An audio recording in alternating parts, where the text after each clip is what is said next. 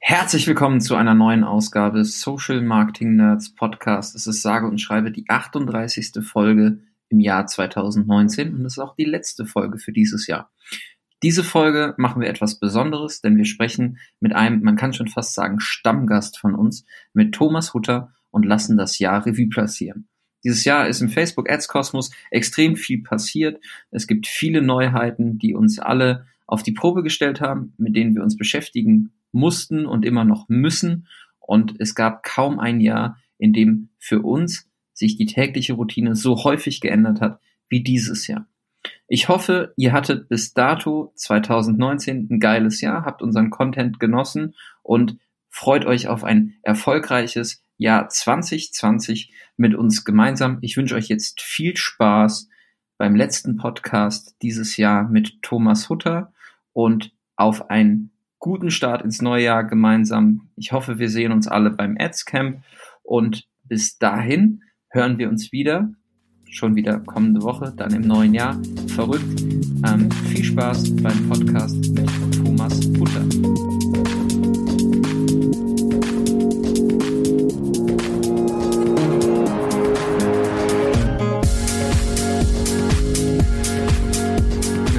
Drücke ich auf Start und sage herzlich willkommen zur letzten Folge Social Marketing Nerds Podcast in diesem Jahr, im großartigen Jahr 2019 und ein großartiges Jahr, eine großartige Folge. Diesmal mit dem großartigen Thomas Hutter. Grüß dich, Thomas.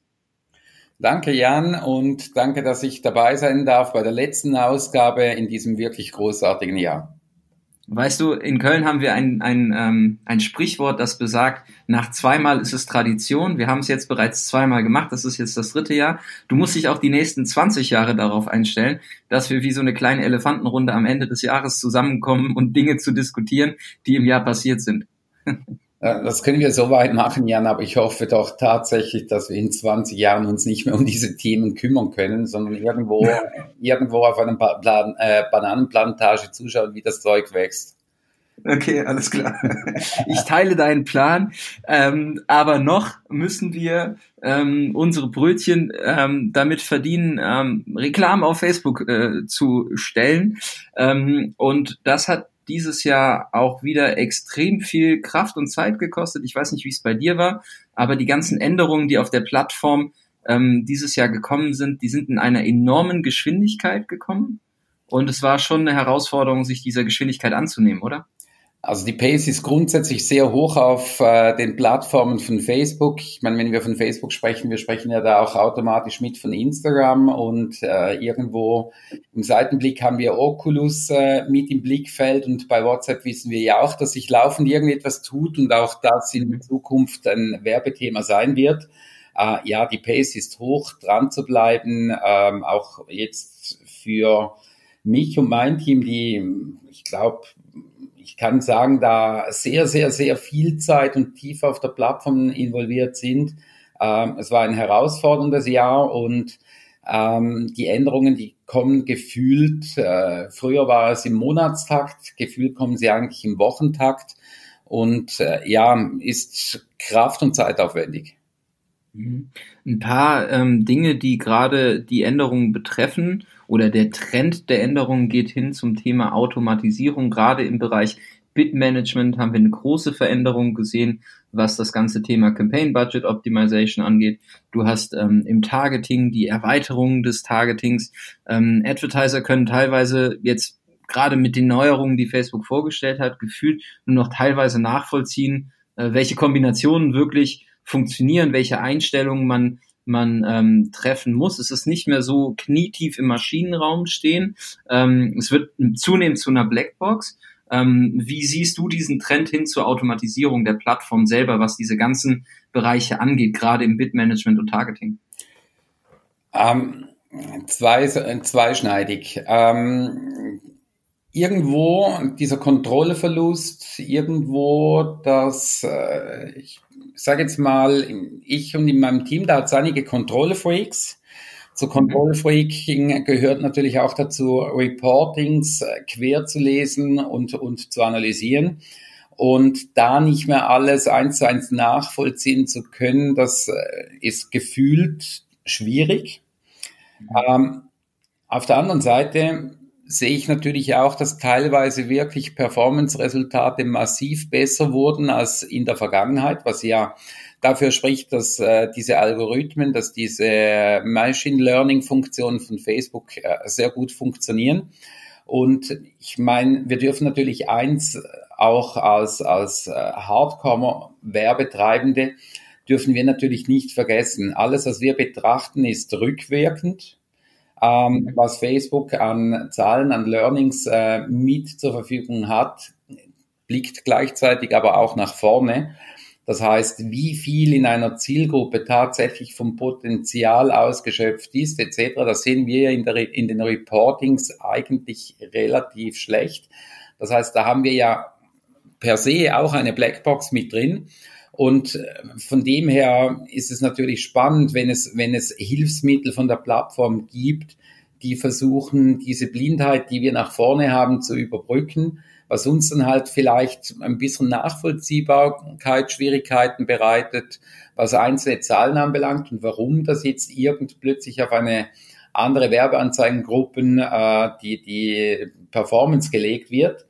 Aber im Endeffekt haben wir in diesem Jahr auch einige sehr, sehr tolle Resultate gesehen und äh, ist für mich eigentlich ein Zeichen, dass dieser Trend richtig ist. Okay. Ja, spannend beim Thema äh, CBO, bei Campaign Budget Optimization. Ihr habt darüber geschrieben, wir haben darüber geschrieben, wir haben viele Interviews geführt.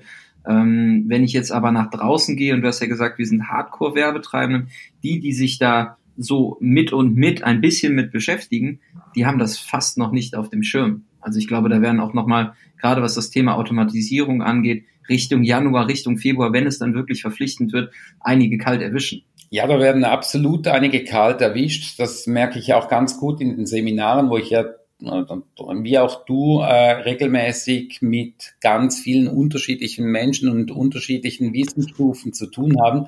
Das haben viele nicht auf dem Schirm.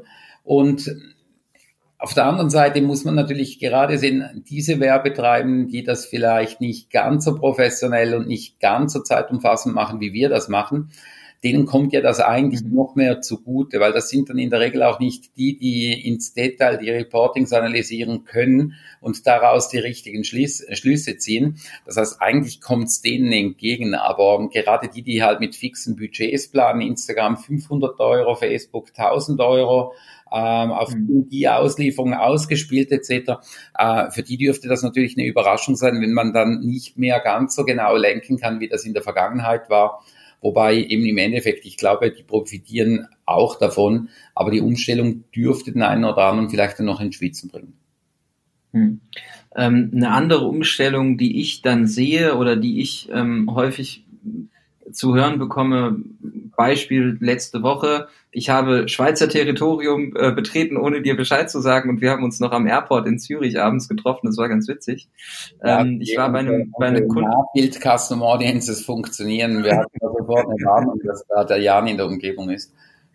Äh, ich war bei einem Kunden im Vorarlberg, eher traditionelles Unternehmen in Österreich, die, äh, der Marketingverantwortliche hat mir dann gesagt, ich merke gerade, dass das Pendel zurückschwingt. Und er meinte damit, dass dieses ganze Thema Branding, Aufbau von Marken, ähm, diese ganzen ähm, Themen, die eigentlich aus dem klassischen Marketing zunehmend wichtiger werden, weil diese ganzen ähm, kurzfristigen Themen wie ich mache jetzt Kampagnenhandling, ich gehe da irgendwie stark in den Performance-Bereich rein, durch diese Automatisierung ja ein bisschen auch aufgebrochen werden und zunehmend einfach Werbetreibenden sich wieder mit diesen eher klassischen Marketingzielen, die langfristiger angelegt sind, beschäftigen, als jetzt mit kurzfristigen Optimierungshebeln.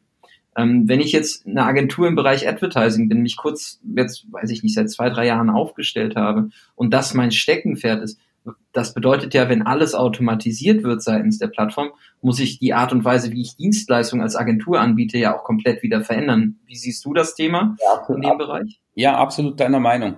Ähm, das heißt, die Agentur, die bis jetzt eigentlich so aufgestellt war, dass sie hauptsächlich mit dem Schraubenzieher im Maschinenraum stand und da an den Hebel gedreht hat, die wird umdenken müssen, weil diese Automatisierung wird sicherlich im Bereich Kampagnenmanagement auch Zeitersparnisse bringen.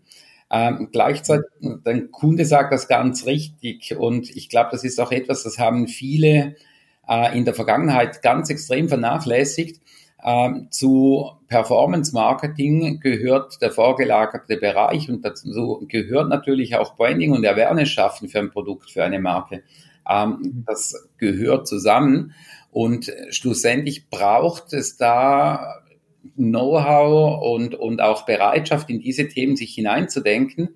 Ähm, wenn man in Zukunft mit Facebook-Kampagnen erfolgreich sein will. Auf der anderen Seite, wir versuchen eigentlich schon seit längerer Zeit unseren Kunden beizubringen, dass wir in Funnel-Strategien denken.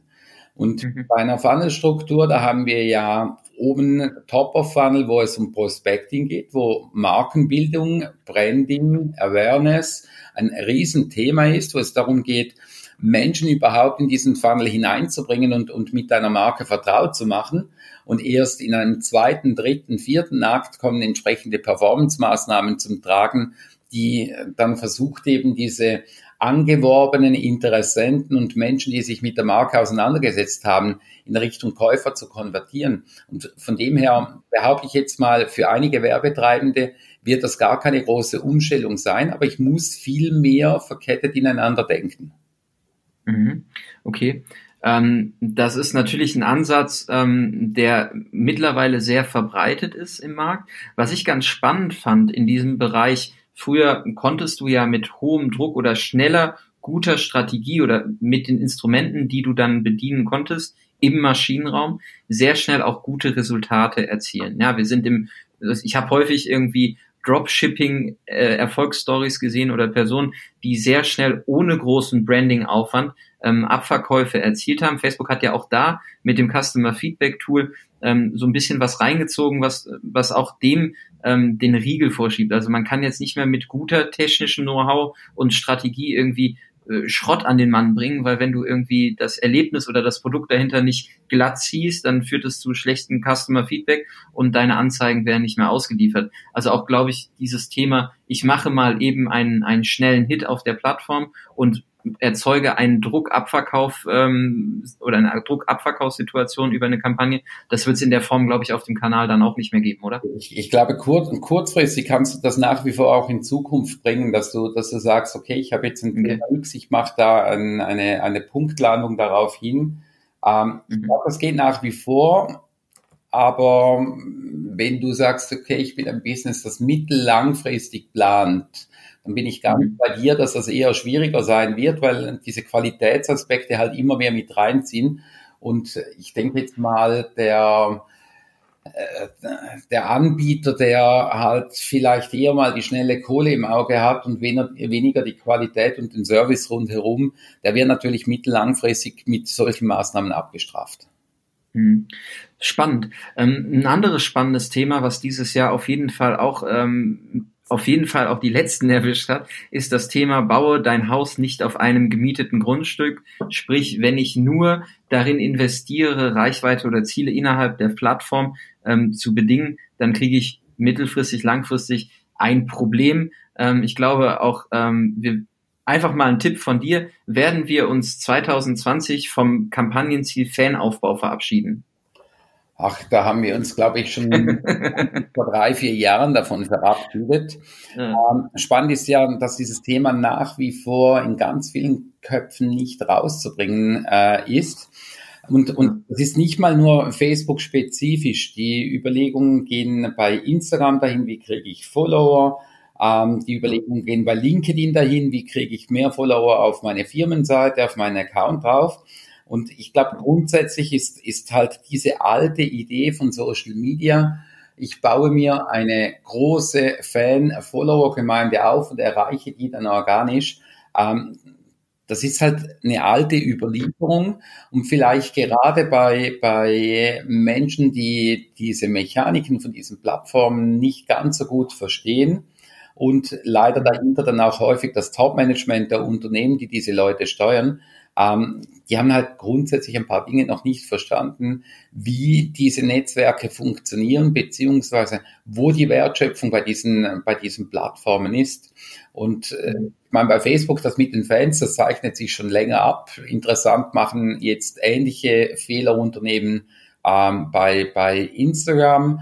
Sie versuchen das Gleiche bei LinkedIn. Nur die Ökonomie dieser Plattform, die ist ja eins zu eins genau die gleiche. Das heißt, je mehr Menschen das aktiv sind auf der Plattform, je mehr Marken, Unternehmen, Dienstleister darum buhlen, desto enger wird der Newsfeed. Und der Newsfeed, ob jetzt der Feed getrieben ist oder Story getrieben, der hat halt irgendwo eine beschränkte ähm, Kapazität.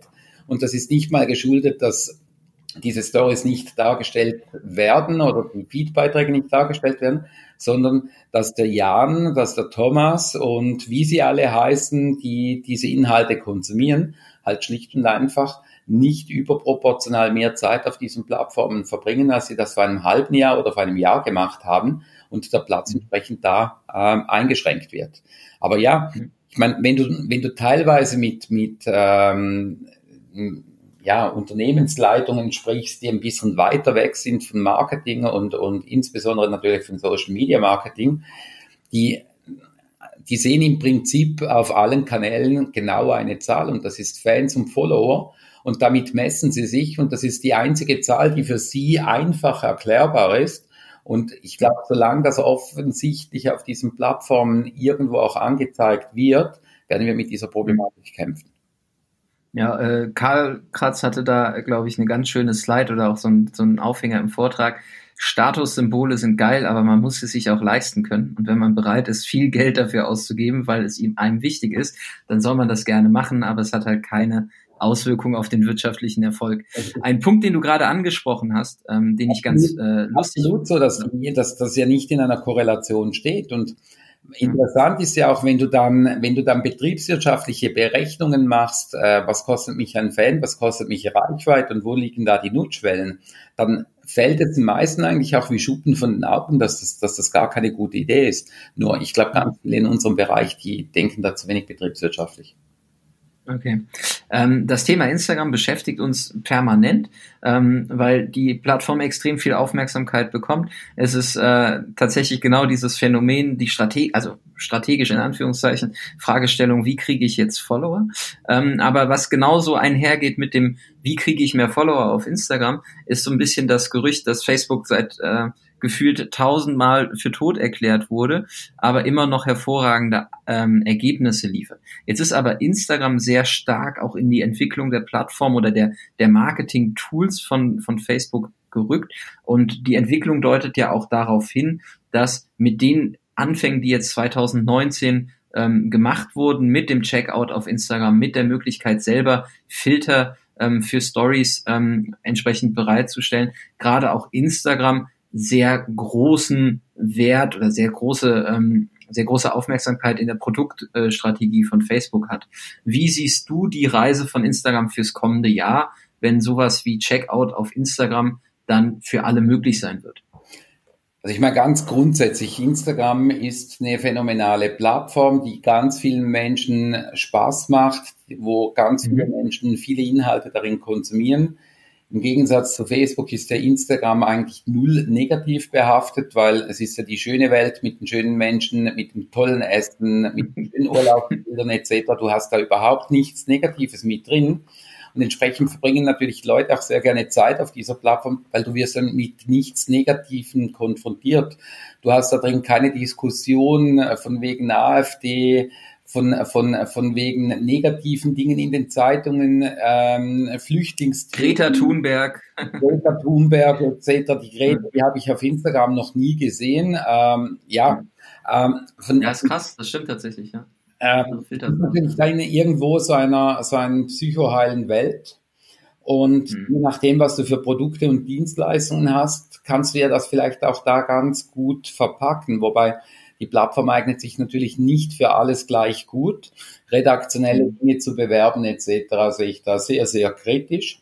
Und von dem her könnte ich mir ganz gut vorstellen, dass halt ähm, Facebook tatsächlich da eine Strategie hat, wie kann ich beispielsweise im Umfeld von Shopping, gerade für, für Lifestyle, für, für mhm. ähm, Dekoration, für Wohnung, gewisse Gadgets etc., da ist der Instagram prädestiniert dafür. Und je mehr Produkte da angeboten werden, wo den Kauf auf Mobile forcieren, weil bei Instagram sprechen wir ja von 100% Mobile-Nutzung, ähm, desto gewinnbringender und effizienter wird das für Marketer sein. Und äh, da wäre sicherlich Facebook doof, wenn sie in diesem Bereich nicht stark forcieren würden. Und ich meine, wenn man ein bisschen noch weiter rüber schaut auf die, auf die grüne Schwester bei WhatsApp, äh, auch, auch da sind ja Bestrebungen mit Produktekatalog und Dienstleistungen anbieten im, im Businessbereich.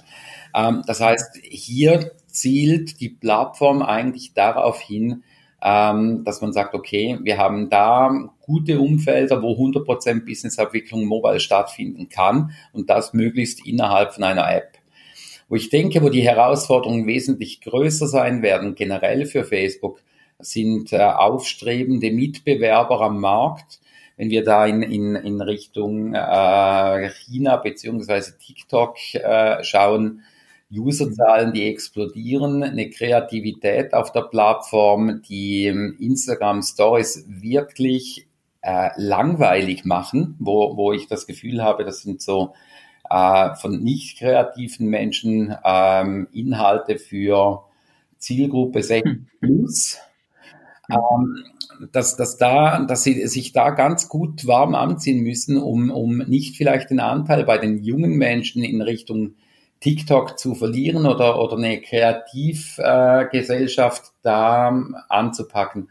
Und was sehr ganz speziell ist an diesem Phänomen, wir haben zum ersten Mal mit, mit TikTok einen Player am Markt, der 100% im Story-Modus funktioniert, der nicht typisch Newsfeed getrieben ist, sondern, sondern tatsächlich über Algorithmus Inhalte vorschlägt und das mit einer unheimlich genial gemachten App, die extrem viel kann. Und ich glaube, da ist dann eher so der Punkt, äh, wo sich Instagram vielleicht dann noch ein bisschen mehr USPs zulegen muss. Ähm, und das kann in diese Richtung gehen mit, mit äh, integrierten Produkteverkäufen etc., ähm, wo, wo sicherlich Nachholbedarf da ist. Wobei ja du gerade auch mit, mit TikTok einen entscheidenden Punkt angesprochen hast. Ich glaube, die Hauptusage und die Nutzungszeit innerhalb einer Plattform findet da statt, wo die Nutzer äh, in einer Vielzahl Content erstellen.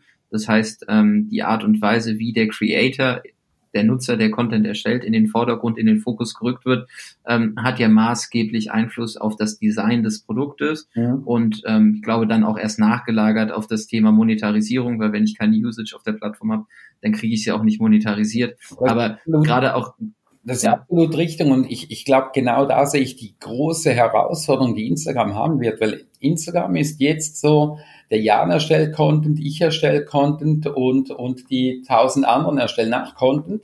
Aber diese Content sind eigenständige Dinge, die, ähm, ich sage jetzt mal, für sich unique sind.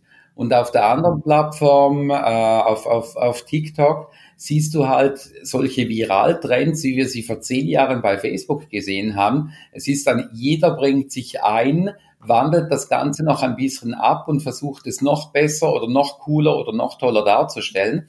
Und von dem her denke ich, ist, ist ähm, jetzt beispielsweise bei, bei Instagram, ja, es ist eine Präsentationsplattform, aber es ist nicht die wahnsinnige User-Generated Content oder User treibt andere User an zum geilen Content machen Plattform.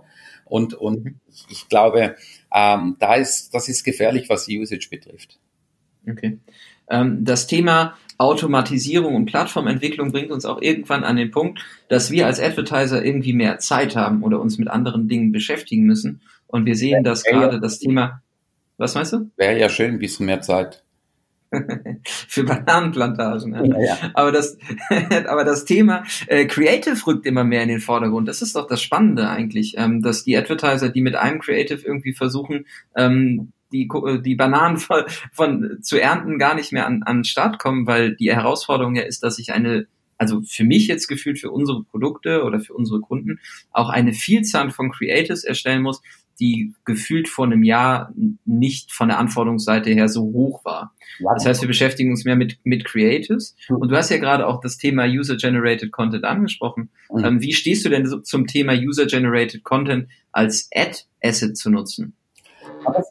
Also ja, das kann durchwegs eine gute Idee sein, weil ähm, User haben ja häufig nochmal so ein ganz anderes Bild auf ein Produkt, dass ich das unbedingt als Marketingverantwortliche vielleicht vorgeben möchte, aber vielleicht damit auch nicht unbedingt den Geschmack der Mehrheit treffe. Und ähm, das können sehr interessante ähm, Testmöglichkeiten sein. Wir sind auch drei, vier Marken bekannt, die explizit User-Generated Content für ihre Werbung nutzen und damit gute Erfolge haben. Ähm, mhm.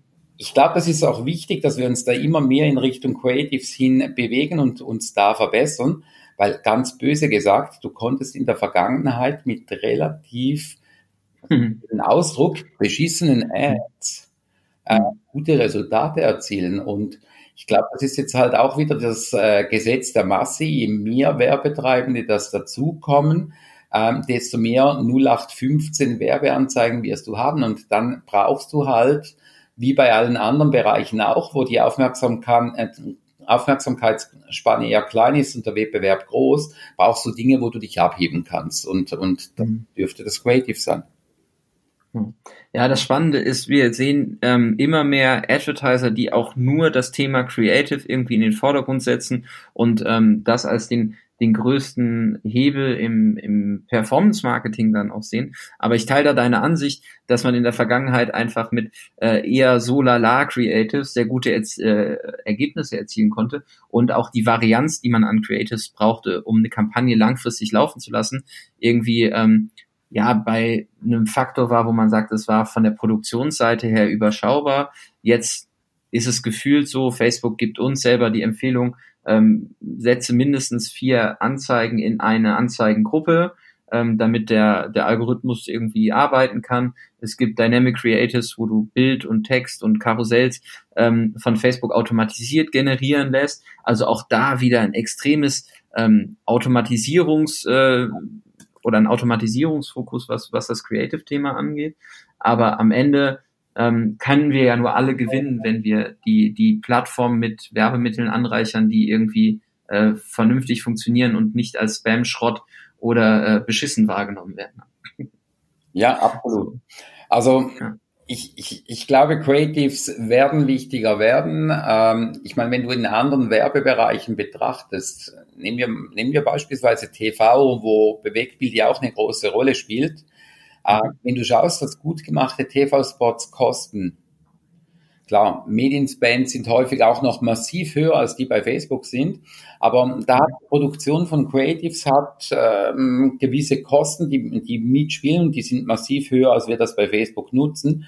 Und gute mhm. Dinge, die da auffallen, sind häufig eher teuer produziert. Und mhm. äh, ich glaube, Creatives ist natürlich so eine Thematik, wo du dann ähm, entsprechend ähm, mehr rausholen kannst. Und, und hier bieten sich natürlich auch A-B-Tests oder Dynamic Creatives und, und solche Hilfsmittel an, um herauszufinden, was funktioniert gut, was sind die Dinge, wo die Nutzer gut darauf anspringen. Und äh, ich meine, im Endeffekt, wenn du, wenn du einen Newsfeed hast, der sehr viele Inhalte äh, beinhaltet, wenn du irgendwo auffallen willst, brauchst du im Endeffekt Bilder oder Videos, die das Eye catchen.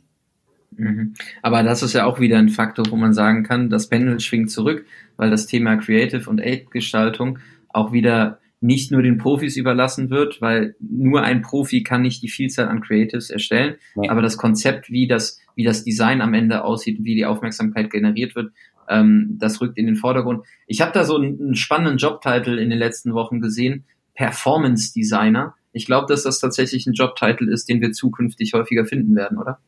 Ist absolut möglich. Ähm, ich mhm. glaube, das geht auch immer mehr in diese Richtung ähm, Testing, Growth Hacking rein oder was ich auch schon gesehen mhm. habe, ist ich Growth Hack Designer.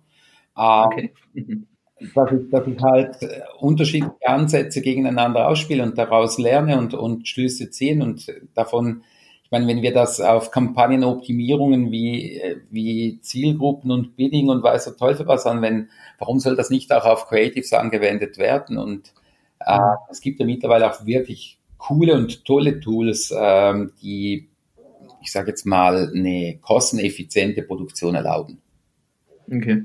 Ja, spannend. Ähm, in diesem Growth Hacking permanent testen Bereich befindet sich die Plattform ja auch selber. Ich glaube, wir haben ähm, dieses Jahr äh, tausende verschiedene Varianten vom Werbeanzeigenmanager, vom Business Manager, von den Werbeanzeigen berichten, von der Art und Weise, wie wir Audiences bauen, gesehen. ist ein bisschen ähm, nervig, finde ich, weil es gibt leider aktuell kein einheitliches Design oder keine einheitliche Version, die im Markt vorhanden ist. Das heißt, du wirst das sicherlich auch aus den Seminarsituationen kennen.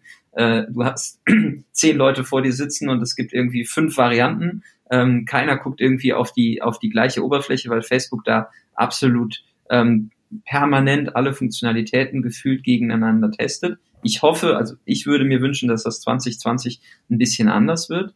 Ähm, die Art und Weise aber, wie Facebook diese Tools zur Verfügung stellt und auch die Vielzahl an Tools, ähm, die immer wieder neu ähm, in den Markt kommuniziert werden, gerade im Bereich Creative mit beispielsweise ähm, dem Video Creation Kit, die sind ja schon cool. Ne? Wenn Facebook das jetzt in der Form so schnell testet und uns alle permanent äh, auf die Finger schaut, was wir so machen. Bist du davon überzeugt, dass das jetzt alles besser wird, was Facebook da uns an Tools zur Verfügung stellt? Oder ähm, siehst du da ein bisschen die Gefahr, dass die Komplexität zu, zu, zunehmend so steigt, dass man einfach mit den Einstellungen überfordert ist? Ich sag's jetzt mal wie ein Anwalt, kommt halt darauf an. Darauf an, ne, okay. Ja. Habe ich mir fast gedacht, die Frage war auch zu lang. Ja, Aber ne, das ist Problematik ist doch, Markt haben wir, wie du sagst, gefühlt äh, x unterschiedliche Varianten und alle. Varianten sind irgendwo buggy. Ich meine, ja. Gefühlt war 2019 auch das hier der Bugs. Mhm. Ähm, das geht nicht, die Funktion geht nicht, äh, Kommunikation rundherum von Facebook, und sorry für den Ausdruck, aber ich äh, passe halt jetzt wieder, beschissen. Ja. Ja. Ähm, du hast jetzt so ein Tool, das dir irgendwie anzeigt, wenn irgendetwas äh, nicht funktioniert. Problematik ist ja. ja eigentlich, wir sollten dahin kommen, dass das gar nicht erst passiert, dass es nicht funktioniert. Und ich glaube, äh, Stabilität kommt dann, wenn wir nicht irgendwie zehn unterschiedliche Varianten am Markt haben, wenn nicht sechs Leute aus meinem Team sechs unterschiedliche Varianten für die Ads-Erstellung nutzen und ähm, von dem her ist zu hoffen, dass das alles besser wird. Was die Subtools anbelangt, da bin ich bei dir. Video Creation Kit, erster Wurf gegenüber dem, was du heute hast. Das sind massive Verbesserungen drin. Wenn ich dann schaue, was so teilweise Spezialtools, ich liebe beispielsweise Wave äh, als, als Videoeditor ganz toll. Ich meine, meine beschränkten Schneidkenntnisse etc., da kann ich trotzdem irgendwo was äh, Tolles hinkriegen. Mhm. Wo, wo sich für mich ein bisschen die Fragestellung kriegt, warum kriegt das Facebook nicht gebacken, dass ich einen intelligenten Bildeditor, dass ich einen intelligenten Videoeditor ähm, direkt in der Plattform drin bekomme, der auch noch performant funktioniert. Wenn es draußen im Markt kleine und, und Startups gibt, die tolle Tools hinstellen, nehmen wir beispielsweise Wave oder Canva. Was diese mhm. Plattformen können an Bildbearbeitung, was die alles mit anbieten, wäre ja im Prinzip für ein Unternehmen wie Facebook gar nicht so schwierig, solche Tools direkt pfannenfertig in der eigenen Infrastruktur anzubieten. Oder einfach aufkaufen. Ja, die Anwalt mittlerweile auch schon relativ hoch bewertet. Aber okay. ja, in, in, in die Richtung geht's. Warum solche Tools nicht in der eigenen Plattform anbieten und, und etwas Sinnvolles äh, mit auf den Weg geben zur Lösung? Ich glaube, da sollte die, die Reise hingehen, weil im Endeffekt, wenn wir schauen, für Video haben wir irgendwie ein Tool, professionelle Dinge, die kommen irgendwie aus After Effects oder, oder Premiere raus von Adobe. Ähm, dann hast du sicherlich in den meisten Teams irgendwo noch ein Canva drin, dann gibt es wieder Dinge, die man im Photoshop macht etc. Ähm, mhm.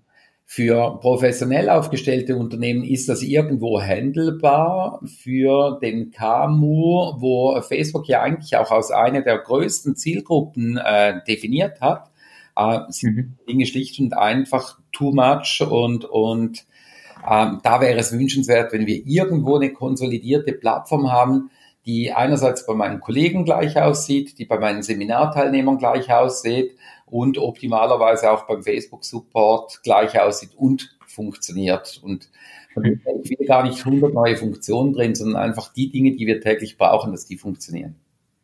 Ja, ich bin mal gespannt, wie sie diese Vielzahl an Tools und Instrumenten dann irgendwann mal so aufs Smartphone bringen können wollen, dass man auch mal vom Handy aus eine Ad oder eine Kampagne buchen kann.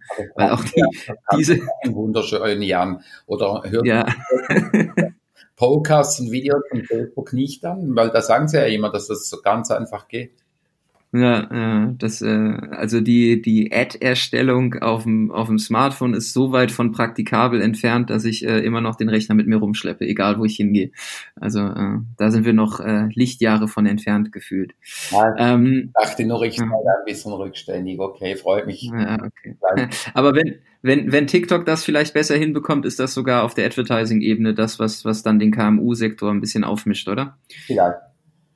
Ja. Ähm, spannendes Thema, was du auch eben kurz angerissen hast, ähm, wenn es nicht um diese First-Time-Hits oder diese, diese einmaligen Erfolge geht, ist das Thema Funnel-Konzepte und die Art und Weise, wie wir Funnels bauen. Und gefühlt ist dieses Thema 2019 komplett durch die Decke gegangen. Jeder wollte Funnel bauen, jeder wollte wissen, was ein Funnel ist. Wir haben auf einmal Begriffe wie äh, Tofu, Mofu, Bofu im Markt ähm, wo auf einmal auch Kunden von Prospecting sprechen und von Upper Funnel und von Top of Funnel, weil sie anfangen, äh, auf unsere Konferenzen zu gehen oder unsere Podcasts zu ja. hören. Ähm, Funnel-Konzepte dominieren die Diskussion. Ähm, wird es Nein. zukünftig, was meinst du? Nein. Nein? Okay. Das, Wie siehst du, wieso siehst du das anders? Das ist unsere Blase, Jan. Okay. Ähm, ich habe bei den Seminaren, ich mache, bevor ich ein Seminar starte, nach der Vorstellungsrunde mache ich so eine Umfrage. Ich habe so ein Umfragetool, wo alle Teilnehmer mitmachen können. Und die letzten. Machst du das mit Kahoot? Nee, das, das mache ich mit Mentimeter. Okay, alles klar. Ein Live-Abstimmungsumfragetool. Kahoot ist geil zum Spielen, aber äh, zum, zum Quiz machen etc. Mentimeter ist geil für solche Umfragen. Und mhm. die Frage in der Umfrage ist, arbeitest du mit Funnel-Kampagnen? Mhm. Und Antwortmöglichkeit ist ja, nein, was sind Funnel-Kampagnen? Hm. Also. Ich kann mir schon fast vorstellen, was 90 Prozent der Leute anklicken. Mhm. Und die Seminare, wo ich ausgeschrieben habe, die richten sich ja primär dann eher an fortgeschrittene Nutzer, die schon ein bisschen Erfahrung mhm. haben. Und die mhm. Mehrzahl stimmt entweder nein oder was sind Funnel-Kampagnen. Krass, okay. Und jetzt beispielsweise heute beim Seminar ähm, zehn Teilnehmer, acht arbeiten nicht damit. Mhm. Bei uns, wo wir uns bewegen auf, auf äh, ich sage jetzt mal, Austausch, äh, du tauschst dich mit mir aus, mit dem Florian Litters aus, mit dem Lars Bude aus, ähm, wo, wo wir so, ich sage jetzt mal, ähm, Referenten und Speaker vom Ads Camp und anderen Veranstaltungen uns regelmäßig irgendwo austauschen. Bei uns ist Bofu, Mofu, Tofu, See, Think, Do, Care und wie das alles heißt, ähm, ist, ist allgegenwärtig. Bei der breiten Masse sind diese Themen noch nicht wirklich angekommen. Und das höchste der Gefühle, ich mache ein Video-Ad und daraus eine Custom Audience und die bestimmt dann mit einem Link-Ad. Ja, okay. Aber ich bin absolut mit dir einig. Funnel-Konzepte, die sind im Moment ein sehr hohes Gesprächsthema bei vielen Diskussionen und von mir aus gesehen auch das einzige wirklich nachhaltige, wenn wir mittellangfristiges Advertising betreiben wollen auf diesen Plattformen, dass wir äh, so beginnen zu denken. Und mir geht da jetzt beispielsweise dieser Tofu, Mofu, Bofu Ansatz, also über den dreistufigen Funnel, da geht mir viel zu wenig weit. Mhm. Weil das kann, das kann funktionieren für ein einfaches Produkt, was vertickt wird. Ich mache ein Prospecting. Die Leute, die sich mit dem Prospecting irgendwie ein Video angeschaut haben, spiele ich nochmal aus, bringe die auf die Plattform und dann werden sie mit Retargeting getötet, bis sie konvertieren. Mhm. das, das finde ich okay vom Prinzip her. Nur mhm. ganz viele Unternehmen, die haben ja mehr Ziele als jetzt der reine Abverkauf. Mhm. Beispielsweise, wenn ich noch eine Mobile App im Angebot habe, was ist, wenn meine Reise nach dem Kauf gar nicht zu Ende ist, weil ich Upselling, Cross-Selling betreiben möchte, weil ich die Leute vielleicht weg von der Plattform Facebook in eine Mobile App hineinbringen will, damit ich sie über die Mobile App dann permanenter und kostengünstiger erreichen kann. Und, und, und, und. Mhm. Und darum denke ich, Funnel-Konzepte sind ganz, ganz wichtig und die sind ein riesiger Performance-Hebel, aber es muss weitergehen als der einzelne Funnel, sondern wir müssen viel mehr im Bereich Customer Journey denken. Wann mhm. haben wir welchen Touchpoint und wo wollen wir den Nutzer als nächstes hinbringen? Und ich glaube, da muss es halt hingehen. Aber das ist ja auch spannend, auch da schwingt das Pendel so ein bisschen zurück, wo dann der einzelne Facebook-Advertiser der in den letzten Jahren irgendwo ein Alleinstellungsmerkmal für sich erarbeitet hat, weil er die Plattform sehr gut kannte, auf einmal mit anderen Themen auch konfrontiert ist. Er muss sich auf einmal mit anderen Kanälen auseinandersetzen. Er muss sich viel mehr mit dem Thema Messbarkeit, Measurement, Attribution auseinandersetzen. Das heißt, der Einzelne, ich nenne es jetzt mal platt, Facebook Ads Glücksritter oder die Glücksritterin, na, wir brauchen ja hier kein Gender-Bashing machen, ähm, die haben halt irgendwo, wenn es dann um das Funnel-Konzept als solches geht und diese Funnel-Konstrukte, nur noch einen Hebel in der Hand. Ja, und das ist natürlich auch schon was, äh, wo man sagt, hey, dann wenn ihr euch mit Funneln beschäftigt oder nur spezialisiert auf die Plattform Facebook seid, dann kann das strategisch eine Sackgasse sein. Ja, aber weißt du, ich, ich glaube, das sind, das sind generell halt Überlegungen vom Geschäftsmodell von einem Dienstleister. Mhm. Bin ich spezialisiert auf eine einzelne Plattform und da konnte ich sicherlich in den letzten Jahren den einen oder anderen Euro äh, an, an Marge abgrasen, wenn ich spezialisiert war auf Facebook. Nur digitales Umfeld ist komplex und die digitale Journey, die beginnt nicht in Facebook oder endet nicht in Facebook, sondern die geht über mehrere Plattformen hinweg. Und äh, ich meine, Google ist nach wie vor ein Thema. Ähm, böse Menschen behaupten auch, dass Suchmaschinenoptimierung nach wie vor relativ wichtig ist. Ähm, Mobile App Marketing, generell die Themen Applikation, eigene Communities etc., das gehört natürlich irgendwo in eine, in eine Strategie mit rein. Ich meine, wenn ich Werbetreibender bin und ich habe irgendwie ein Monatsbudget zur Verfügung von, von 1000, 2000 Euro, da werde ich wahrscheinlich noch lange sehr viel innerhalb der Plattform Facebook machen können, weil mein Budget ja schon, um diese Plattform voll auszunützen, nicht reicht. Aber wenn du natürlich von Unternehmen ausgehst, die sechs, siebenstellige Budgets pro Monat zur Verfügung haben mit Performance-Gedanken, dann wird, wird mein Gedanke nicht alleine auf einer Plattform überleben. Und, und dann muss ich halt beginnen, digitales Marketing zu denken. Und das sind ganz viele Disziplinen, die mitspielen. Und das ist verdammt gut so. Also ich bin auch nicht ganz so traurig, wenn der eine oder andere oder der eine oder die andere Glücksritterin oder Glücksritter ähm, da vielleicht einmal auch erklärt bekommt, dass digitales Marketing halt nicht aus einer einzelnen Plattform besteht. Absolut. Ja, spannende Ansätze, Thomas. Ähm, dieses Jahr war für uns auch ein, äh, also für uns beide auch ein intensives Jahr. Wir haben uns, glaube ich, weniger gesehen als letztes Jahr, was schon echt nicht viel ist.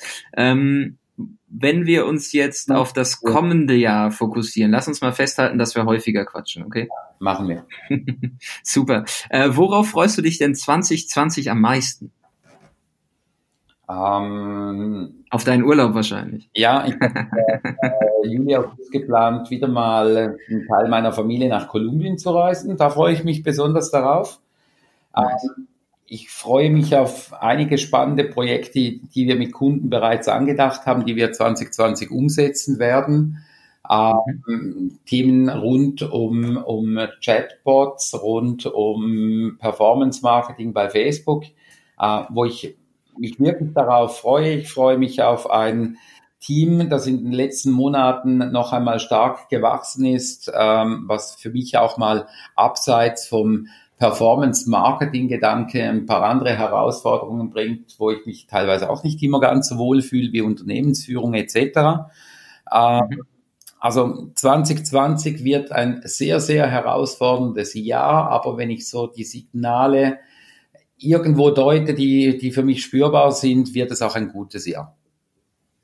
Und du freust dich sicherlich auch auf ein hoffentlich wundervolles Ads-Camp im Mai in Köln. Ich bin auch nicht, ähm, ob ich da hingehen kann, weil die F8-Konferenz von Facebook, die ist ja genau zum gleichen Zeitpunkt, aber ich glaube, ich habe dem Jan da versprochen, dass ich nach Köln komme und ich habe jetzt äh, während Herzens Facebook gesagt, dass ich nicht nach San Jose komme.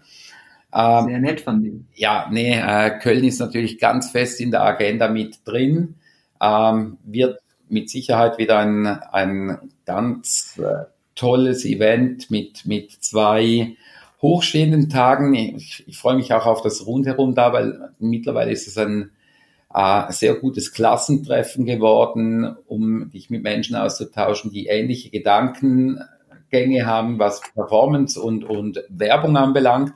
Und ich meine, Köln ist jetzt auch nicht die hässlichste Stadt in Deutschland. Das stimmt, aber sie ist auch nicht die schönste. Ich muss schon sagen, es ist keine deutsche Stadt, aber Zürich hat mir letzte Woche auch sehr gut gefallen. Thomas, ähm, auch gerade das Adscamp, ähm, es gibt noch aktuell ähm, wenige Early Bird Tickets. Der Early Bird läuft noch bis äh, Ende Januar. Also ihr solltet schnell sein, liebe Zuhörer, Zuhörerinnen, wenn ihr da am Start sein wollt. Wir freuen uns auf euch tierisch, auf das Networking, auf die Vorträge, auf den ganzen Wissenstransfer, der da stattfindet. Und wenn ihr eure Fragen persönlich dann der Huku Crew stellen wollt und insbesondere auch mal mit Thomas persönlich quatschen wollt und möchtet, dann ist das Adscamp auf jeden Fall ein tolles Event, wo ihr alle ähm, gerne nach Köln kommen könnt. Ähm, damit würde ich sagen, Thomas, haben wir ähm, einen schönen, sehr informativen Rundumschlag ähm, hinbekommen für das Jahr 2019. Äh, das war die letzte Folge fürs Jahr 2019. Wir hören uns auch schon wieder nächste Woche mit der nächsten Folge dann im kommenden Jahr. Das ist ein bisschen verrückt, weil man jetzt Mitte Dezember schon ein bisschen nach vorne denken muss. Ähm, Thomas, vielen, vielen Dank für deine Zeit. Äh, du hast heute ein Seminar gehabt, ich habe heute ein Seminar gehabt. Nach äh, acht Stunden Sprechen ist, glaube ich, so ein, ein gewisser Smalltalk. Ähm, dann auch nicht so einfach, die ganzen Punkte ähm, zusammenzufassen. Ich denke, wir haben das super gemacht. Vielen Dank für deine Zeit. Vielen Dank für deinen Input, der uns allen weiterhilft. Danke, dass ihr euren Blog entsprechend so äh, extrem füttert und äh, da vielleicht noch ein kleiner äh, Hinweis an unsere Zuhörer. Thomas hat einen hervorragenden Newsletter, der jede Woche kommt. Tragt euch da ein, wenn ihr am Ball bleiben möchtet, weil die Änderungen kommen äh, so schnell, dass ihr am Ball bleiben müsst und das Team um Thomas äh, bereitet da extrem viel Inhalt in der Qualität auf, die ihr sonst so nicht findet. Thomas, da möchte ich einfach mal an der Stelle Danke sagen. Ja, danke vielmals und ja, allen Zuhörern tollen Jahreswechsel und guten Start ins nächste Jahr. Alles klar, Thomas. Danke für deine Zeit. Mach's gut. Ciao. Ja.